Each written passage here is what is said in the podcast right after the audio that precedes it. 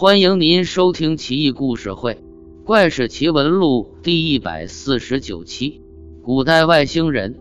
明朝嘉靖七年，也就是公元一五二八年农历五月初三，在云南大理出现不明飞行物。据称，一个克星从东南飞向西北，明亮如巨轮，时高时低，时行时停。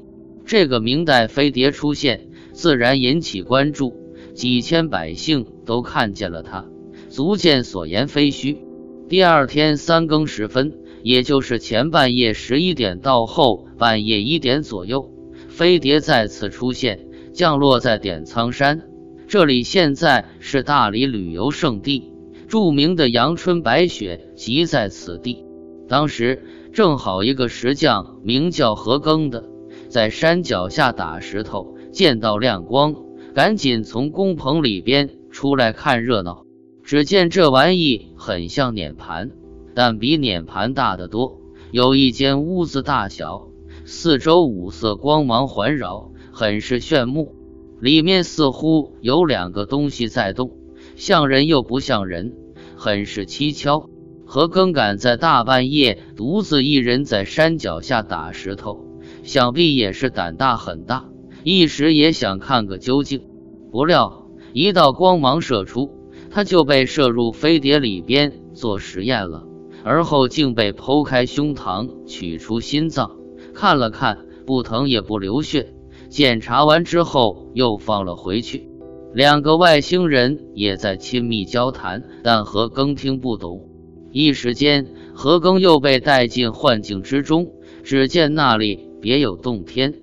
日月星辰俱备，地面橙红色，但寒气袭人，有点像冻土。到处看不见庄稼和房屋。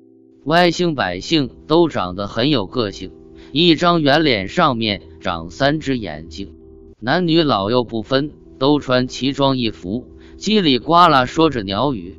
何庚还没参观明白，眼前就一片模糊了，渐渐失去知觉。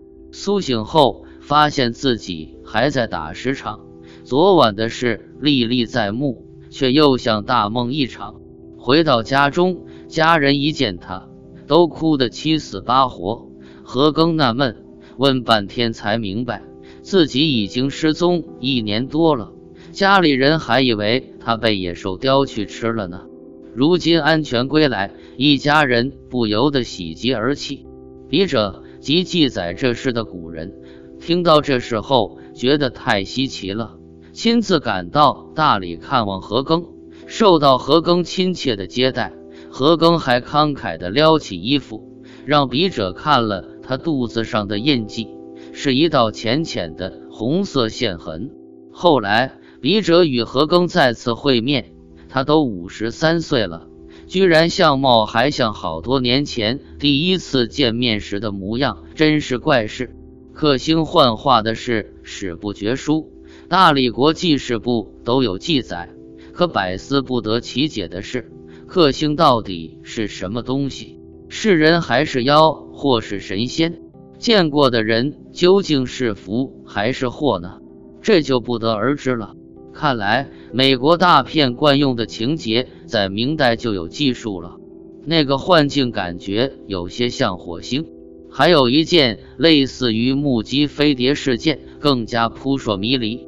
故事发生在清朝光绪六年，也就是公元一八八零年，还是在夏天，农历五月初八。湖北松滋县西岩嘴一个农夫谭某，清早起身到屋后山林，忽然看见灌木丛中一个东西光芒闪耀，五彩缤纷，煞是炫目。谭某懵懵懂懂，也是一时好奇，凑了上去，不料身体飞举腾空而起，片刻之间已经身在云端，耳边风声呼啸，飞驰于白云之间，很是惬意。等这哥们缓过神来，吓得够呛，再加上恐高症什么的，立马就尿裤子了。可是身在半空之中，压根就不听使唤。只得咬牙坚持，随风飘飞。忽然，就好像是飞机没油似的，正飞得痛快的谭某直直的从高空坠下，这下可好，汗又浸湿了衣服。不过恰好落在一处山野草地上，没有受伤。谭某环视四周，但见层峦叠嶂，崇山峻岭，却是稀里糊涂，不知身在何处，不由得惊骇莫名，两股战栗。恰巧一个樵夫哼着山歌走来，谭某如见救星，赶紧上前拜见，并说自己是湖北松滋县人。不知怎么回事，来到这里，樵夫很诧异：“你不会是开玩笑吧？这里可是贵州，离湖北几千里呢。瞧瞧你的裤子吧，能知道怎么来的才怪呢。”谭某惊呆了，也不争辩，连忙询问下山路径。樵夫见他可怜，也就只给了他。谭某一路乞讨，历经十八天才回到故里。回想当日那个发光物事，还有这些天发生在自己身边的事，他百思不得其解。